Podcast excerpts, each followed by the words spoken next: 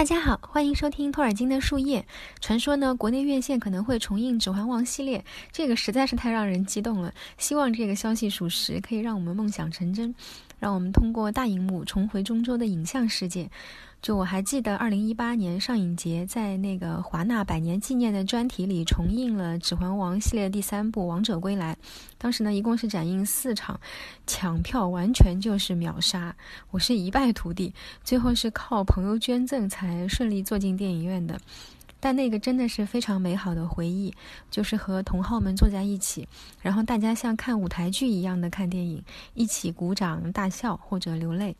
就我到现在还记得新线的 logo 在片头出现的时候，大家就开始鼓掌。然后我身边一个同样也是粉丝的男生非常不解地说：“啊，这是什么？是在给新线拍手吗？”好，那么本期节目呢，会和电影有一点点关系。像我们上期预告时说的，在生与死这么沉重的主题之间，我们会插入相对轻松的节目。所以这一期节目呢，南城和文晶会围绕文献伪造大师托尔金这个主题，来跟大家聊聊托老是怎么伪造文献和制作道具的。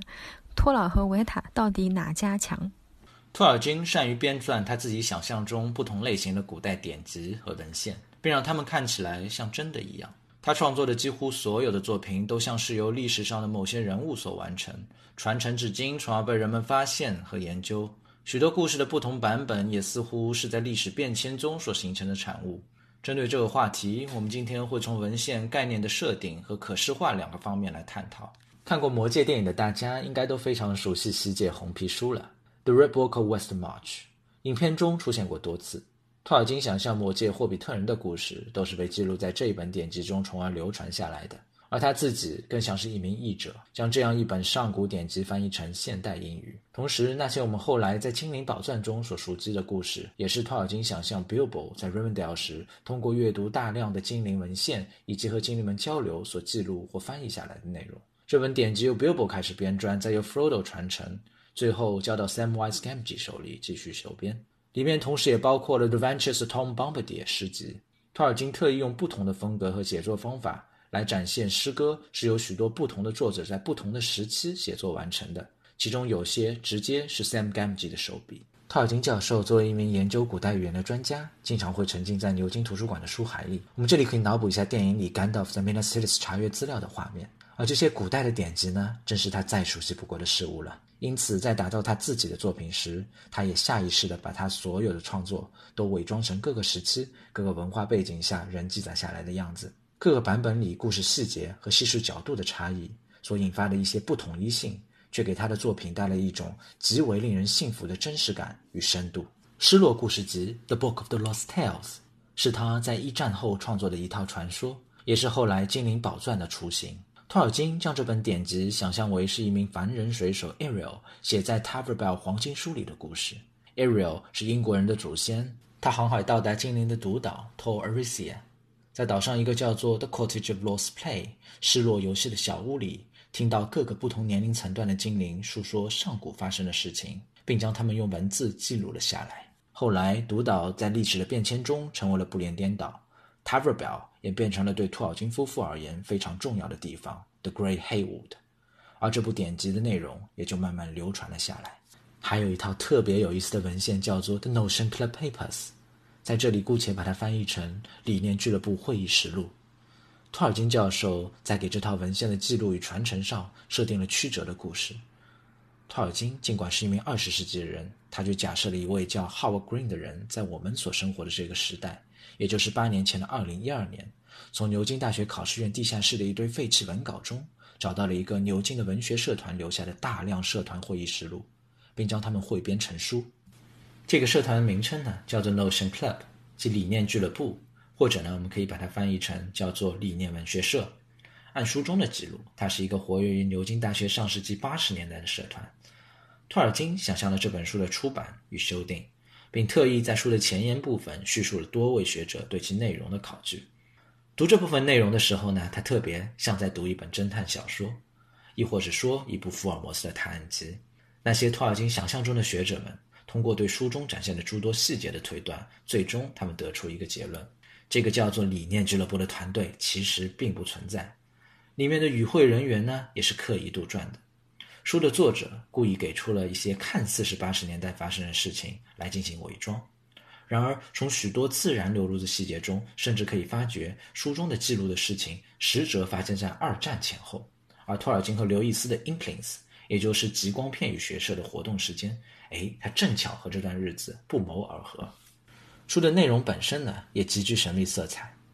团队成员和 Inklings 一样，由各类学者组成，在许多个聚会的夜晚，围绕着刘易斯的《Out of Silent Planet》逃离沉寂星球和 G.H. Wells 的《Time Machine》。时间机器等科幻小说来探讨时间空间旅行的故事。随着讨论的展开，通过文本中各位学者的论述，慢慢揭示出托尔金自己对语言文学的喜好、对科学与艺术的观念，以及他所真正偏爱的时间旅行方式——梦境穿越法。这是托尔金对他早年摒弃的时间旅行故事《失落之路》的全新演绎。故事呢，它仍旧还是努梅诺的故事，也依旧是梦境穿越。然而，其中所展现出的深度与层次却比前作更为精妙。团队中的两位学者通过分享他们共同的穿越体验来揭示 Numino 的故事，同时又展现出针对梦中记录的用腾格瓦字符书写的古英语文章以及 Numino 语言 Adonic 的研究。托尔金还故意将文章中的有些字眼拿掉，就如同历史上真正的文献那样，许多记载在岁月中消损，经由多人的抄录变得不再完整。托尔金长期研究的古英语尝试贝尔伍夫便是那样的。不仅如此，托尔金还通过后世生活在圆形地球上的人类的视角去记录努梅诺的故事。这个版本和我们通常看到的精灵视角下的版本很不一样。这是一个维拉和精灵的概念特意被模糊化处理的版本，一个从居住于圆形世界人类的角度来想象古代平坦世界的版本。古老的故事经由历史长河的侵蚀，在不同文化的沉淀与认识中演变。这样的手法也像极了真实历史上流传下来的神话。北欧神话同样没有单一的版本，有老埃达，有散文埃达、沃尔松格萨迦、尼伯龙根之歌等，有北方版本，也有南方版本。传至今日，更有瓦格纳的《尼伯龙根的指环》和托尔金自己的再创作《The Legend of Sigurd Gudrun》，当然也包括漫威的《雷神托尔》。如果锤哥和抖森也算的话，阅读整套文献犹如置身一场密室逃脱或剧本杀的游戏。内容层层叠叠，不断会有新的谜题解锁，又仿佛置身盗梦空间，一真一幻，不知自己徘徊于第几层梦境，让人痴迷不已。这也让我联想到那位指导了《星战》电影《七和九》的 J.J. Abrams 的一本探索互动式体验书籍《S》，感兴趣的朋友可以翻来看看。《The Notion Club Papers》里面涉及到的诸多内容和托尔金的创作理念息息相关，我们以后呢还会做更深入的探讨。除开语言文学本身，托尔金擅长的绘画和书法更是为他如虎添翼。托尔金从威廉·莫里斯那里继承了对装饰艺术的偏好，而这些技能和偏好正好可以用来将他想象中的文献可视化。如若托尔金活在当下，说不定他也会是一位了不起的电影道具大师呢。下面由文晶通过几个托尔金原画和电影制作中的例子，来和大家一起探讨一个有趣的问题。托尔金和维塔工作室到底哪家强？刚才男生说的托尔金和维塔工作室到底哪家强，当然是开玩笑的。我希望通过以下几个例子的分享，让大家了解到，无论是文学还是影视领域，对细节的关注永远是真实感和可信度的基础。读过《霍比特人》原著的朋友，一定会对书籍前后环衬处的两幅地图印象深刻。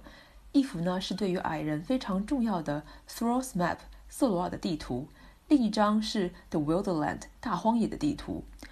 瑟罗尔地图作为小说中非常重要的线索之一，它贯穿了故事的始末。托尔金在最初设计这张地图的时候，他的想法是在小说的第一章或者第三章中插入一张假装是由 Bilbo 所复制的矮人的地图。所以在最初的设计里，地图的左下角标注着。Thrall's map copied by B. Baggins for Moon Ruins hold up to a light。与此同时呢，地图中的如尼文被托尔金用镜像的方式写在了纸的背后。他的想法是通过这种方式，当读者把这张地图正对光线的时候，就可以产生类似于月亮符文显现的效果了。但是最终因为印刷成本的关系，这段月亮符文还是被直接印在了地图的正面，而地图被印在了环衬上。但无论如何。这张地图即便没有以托尔金最希望的方式被印刷在书本上，它还是为读者带来了一种真实感，与故事情节互为补充，也足以看到托尔金对待作品的谨慎态度，以及他力求通过各种方式来达成的一个目的，那就是所有的故事都只不过是前人所书写的历史，而他是作为一个历史的考据者和编纂者，为我们重新显现这些历史而已。除了像瑟罗尔地图这种以插画形式出现在小说中的例子外，还有一些其他的例子。有一些是托尔金希望被印刷在书中，但最终没被印刷的；还有一些是他在文字创作外，出于这种对于文献伪造的小癖好而制作的。例如，在《魔戒》书中提到的矮人书籍《马扎布尔之书》的三张残损的书页。马扎布尔之书是护戒队进入摩瑞亚后，在马扎布尔市中发现的矮人书籍。书中记载了第三纪元末期 Balin 带领族人返回摩瑞亚后发生的事。原著中对这本书有这样一段描写：石壁上凿了许多壁龛，壁龛内放着孤铁的大木箱，全都被打破并洗劫一空。但在一个碎裂的箱盖旁，有本残破的书，同样被乱刀劈砍、乱箭戳穿过。还有部分被烧毁，残页上沾着黑色和其他暗色的斑斑污渍，像是陈旧的血迹，几乎辨不出字迹。甘道夫小心拿起它放到石板上，但不少书页仍碎裂洒落一地。他一言不发，专心看了好一阵子。站在他旁边的 Frodo 和 Gimli 在他小心翼翼翻动书页时，看见内文是许多不同的笔记写就，莫瑞亚和河谷城的两种如尼文都有，还不时夹杂着精灵文。托尔金手工制作了这三张书的残页，和其他图片不同的是，这三张残页最终的呈现，并非只是纸上的画，而是完全打造成了破损书页的样子。托尔金用墨水、彩色铅笔、水彩，在泛黄或泛灰的纸上进行刻画，并对它们做了裁剪、撕裂的处理，还在上面沾上了假的血渍，烧出洞，甚至在页面一边打上小孔，作为书籍的装订线孔。托尔金后来解释过，这些书页上的文字遵循了整个魔戒写作中的一个原则，那就是用英语来代替中州的通用语。所以，书页上的文字反映了记录者在记录时的匆忙状态，并且对通用语的熟悉程度也并不完美，还要进行不同字母的转换。然而，很多年后，托尔金自己发现他制作的这些假文献存在了一个致命的错误：英语用来代替通用语，应该只贯穿于故事行文本身。而文献作为一个历史上直接遗留下来的东西，上面记载的通用语应该是真正在那个年代被莫瑞亚矮人所使用的语言原文。尽管托尔金大致搭建了通用语的结构，但最终他没能把这些书页上的文字变成原文。托尔金最初希望这些破损的书页能够被复制出来，附加在书中，以增加和读者的互动。但是出版社因为这样的复制过于昂贵，而建议他改为纯线稿模式，而他显然对此不满，觉得这样做完全达不到他想要的效果。所以后来这些书页并没有出现在小说当中。还有一个例子是《霍比特人》第一章中，Thorin 和同行矮人留给 Bilbo 的信件，这封信件同时也是飞贼合同。托尔金出于自己的兴趣制作了这封信。他想象这封信出自 s o r i n 之手，看起来粗而有力的笔记可以反映出 s o r i n 的性格。他是一个严肃而非常重要的矮人。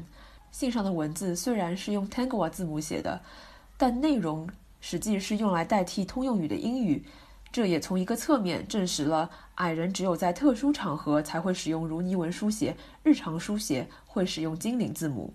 在《魔戒》和《霍比特人》的电影里，瑟罗尔的地图、马扎布尔之书，还有 Bilbo 的飞贼合同，都作为很重要的道具出现过。电影的艺术设计部门除了要尽量去还原托尔金的设想外，作为专业人士，在托尔金的设计基础上加入了更使人信服的细节，好让这些道具成为真实中洲世界的一个环节。瑟罗尔的地图。是这些道具中最接近托尔金的原始设计的，这也是因为它作为原著小说的缓衬图案已经被大家熟识。不过，在电影的不同阶段，这张地图是以不同的破损程度出现的。霍比特人一开始它还不是特别破，但经过了一路冒险、风吹雨淋，到最后在 Bilbo 一百一十岁的那天，我们看到他保存在画框中的这张地图已经变得破败不堪了。电影通过后期技术，让大家可以看到托尔金想象中月亮符文的效果。而在维塔工作室后来推出的复制版道具收藏品的地图上，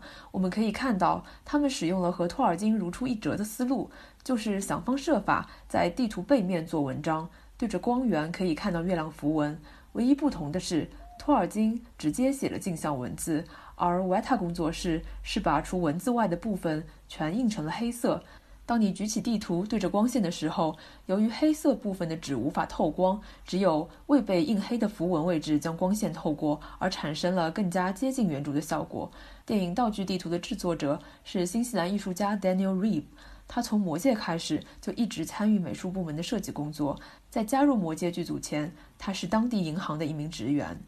马扎布尔之书是电影中出现的书籍之一。除此之外呢，还有 Billboard 的西界红皮书，或是 r a v e n d 镜头中一掠而过的各种藏书。这些书籍道具的制作结合了数位艺术家的智慧。刚才提到的 Daniel Reeve 因为特别擅长英文书法和钢笔画，所以他基本负责了所有通用语、精灵文、如尼文的抄写。除此之外，还有各种地图、图谱的绘制，比如 Billbo 家中挂着的家谱和他夹在书中的自己的画像。西界红皮书在《霍比特人》还有《魔戒》中都曾经出现过，其中由 Bilbo 记录了孤山之行，而由 Frodo 记录了魔戒大战。电影中出现过的书中的文字和插图，多数是由 Daniel Reeve 书写和绘画的。电影中的马扎布尔之书的书页，在托尔金原来的设计基础上做了改进，最后一页的字迹显得更加匆忙潦草，可以说非常完美的。诠释了托尔金自己在制作时想要达到的效果。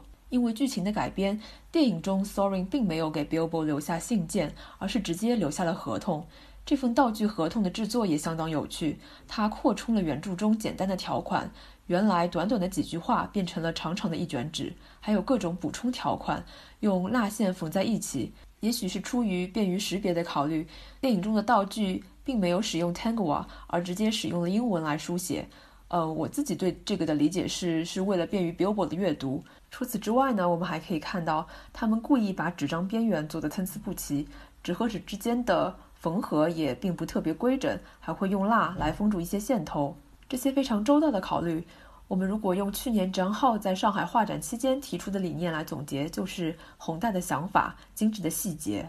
接下来想和大家分享一个简单的道具制作过程。我自己对电影道具制作一直有非常浓厚的兴趣，所以曾经有一次想尝试把甘道夫留给弗罗多的一封信件做成实物。我们要做这件事的话，首先要先准备好以下这些材料：第一是一些厚度适中的水彩纸，我觉得可能选择两百克左右的水彩纸会比较合适。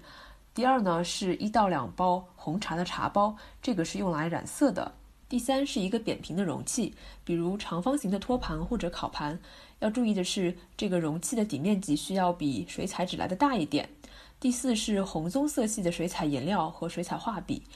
第五呢是钢笔和钢笔墨水，当时我使用的是蘸水笔。整个步骤呢其实很简单。第一步，我们用剪刀把水彩纸剪成需要的大小，而且需要注意的是要剪出这种参差不齐的边缘效果。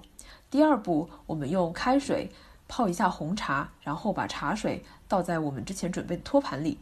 第三步呢，就是把水彩纸浸没在这个茶水里，过大约一到两个小时拿出来。这个时间的控制，你可以根据纸张这个颜色的染色情况来决定。拿出之后呢，我们把这个已经染了色的水彩纸平铺在桌子上，直到它晾干。晾干的过程可能需要半天到一整天的时间。如果想要加速的话，你可以适当用电吹风吹一下。第四步，在纸张干透后呢，我们用水彩给已经发黄的纸加上一些小细节，可以略微去加深纸张的边缘，并且使用滴落或者飞溅的方式去给纸加上一些比较自然的污渍效果。第五步，当纸再次干透后，就用钢笔和墨水去书写需要的内容。如果你有鹅毛笔的话，那可能可以写出更具有历史感的效果。最后一步呢，就是增加一些折痕，因为水彩纸本身非常有韧性，所以我们不用担心这个折痕会把纸给折坏。我们可以朝两个方向去加深一下这个折痕，最后会看起来更加逼真。如果需要的话，你还可以使用打火机去稍微烤一下纸的边缘，或者把纸烧出一个小洞。以上呢就是一个简单的制作道具信件的过程。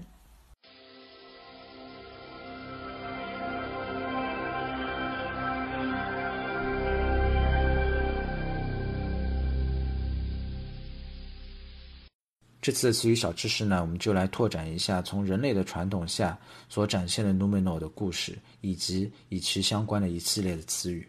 托尔金呢，尝试想用三个角度来书写 Numenor 的故事，一个当然是我们所熟知的精灵视角下的版本，还有的就是我今天有介绍到的人类视角下、人类传统下的版本，以及呢，都内代人的一个混合版本。托尔金在创作了《The Notion Club Paper》。理念俱乐部会议实录后呢，写了一个和其息息相关的第三版 Numeno 的故事《The Drowning Anadron》。人类的传统呢，在这个版本里得以充分展现。在这个人类传统下展现的版本里，呃，精灵是没有真正意义上存在或者出现的。人类也是一如或者上帝唯一的子女，它被叫做 Eru Hill，Eru，呃，E R U 作为前缀指一如本身，然后后缀 H I L Hill 指的是 children。或者子女，然后呢，维拉也被叫做 Erobani，Bani 后缀 B E N I 指的是 servant 仆人，也就是一如的仆人。这些 Erobani 也就是维拉，到了后来又有一个新的名字，叫做 Evelyn，A V A L A I。而这些 Evelyn 呢，经常会跑到 Numenor 岛上去和人类有所往来。大家都知道，在精灵的视角下的版本，呃，这样的一个事情是精灵来做的。因此呢，其实精灵并没有在这个故事上真正意义上的消失，而只是它的概念被刻意和维拉进行了一个呃模糊化处理。而这些 Avalon 所居住的地方呢，是在一个叫 Avalon 的地方，解释过来叫 The Haven of Gods，也是神的港口。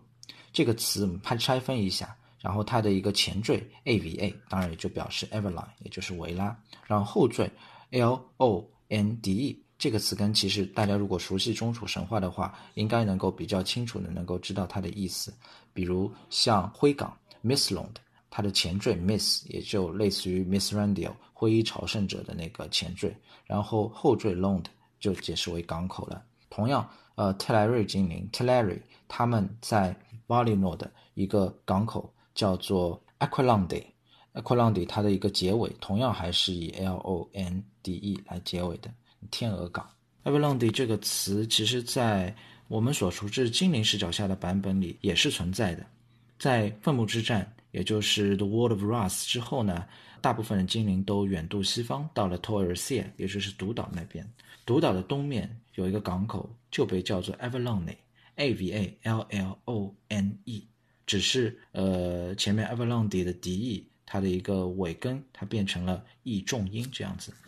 因此呢，我们也可以看到托尔金对于人类的一个传统版本里，他有故意将精灵和维拉的一些职能进行混合，同时将他们居住的一些地方也进行了模糊化处理。呃，维拉居住的地方 Valinor 和精灵居住的地方 Everlone 或 t o r s i a 进行了一个混合，从而呢，也可以体现出这样一个事实啊。随着历史进程的推演呢，许多的传统里的认知都会变得越来越模糊，和当时的文化结合后呢，形成新的概念、新的故事以及新的神话。好的，以上就是我们本期节目的内容。下期节目呢，我们将分享和探讨《托老生死观》里一篇相当重要的文章《芬罗德和安德瑞斯的辩论》。感谢你们的收听和陪伴，我们下期再见，拜拜。